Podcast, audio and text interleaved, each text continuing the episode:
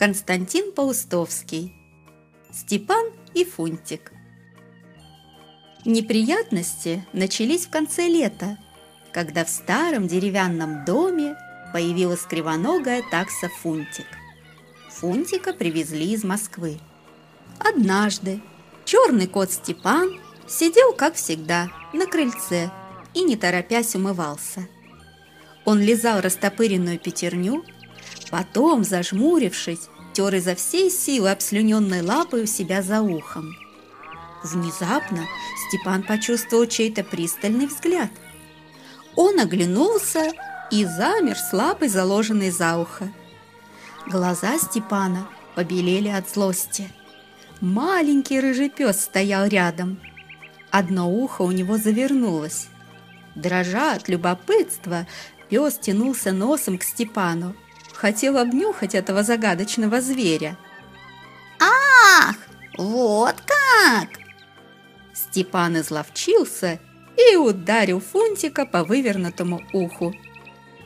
Война была объявлена, и с тех пор жизнь для Степана потеряла всякую прелесть.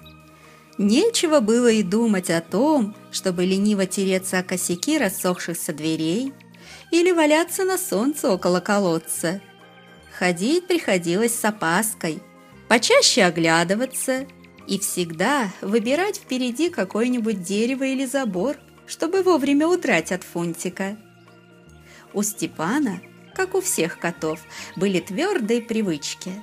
Он любил по утрам обходить заросший чистотелом сад, гонять от старых яблонь воробьев, ловить желтых бабочек-капустниц и точить когти на сгнившей скамье – но теперь приходилось обходить сад не по земле, а по высокому забору, неизвестно зачем, обтянутому заржавленной колючей проволокой.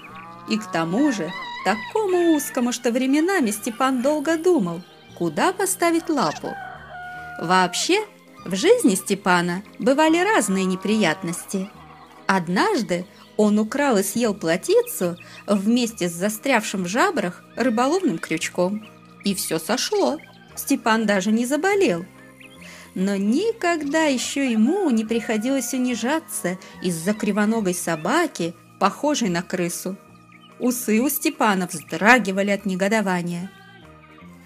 Один только раз за все лето Степан, сидя на крыше, усмехнулся. Во дворе среди курчавой гусиной травы стояла деревянная миска с мутной водой – в нее бросали корки черного хлеба для кур. Фунтик подошел к миске и осторожно вытащил из воды большую размокшую корку. Сварливый голенастый петух, прозванный горлачом, пристально посмотрел на Фунтика одним глазом, потом повернул голову и посмотрел другим глазом.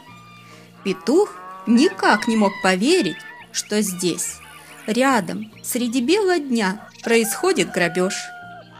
Подумав, петух поднял лапу, глаза его налились кровью, внутри у него что-то заклокотало, как будто в петухе гремел далекий гром. Степан знал, что это значит. Петух разъярился. Стремительно и страшно, топая мозолистыми лапами, петух помчался на Фунтика и клюнул его в спину. Раздался короткий и крепкий стук. Фунтик выпустил хлеб, прижал уши и с отчаянным воплем бросился в отдушину под дом. Петух победно захлопал крыльями, поднял густую пыль, клюнул размокшую корку и с отвращением отшвырнул ее в сторону. Должно быть, от корки пахло псиной. Фунтик просидел под домом несколько часов и только к вечеру вылез и сторонкой, обходя петуха, пробрался в комнаты. Морда у него была в пыльной паутине, а к усам прилипли высохшие пауки.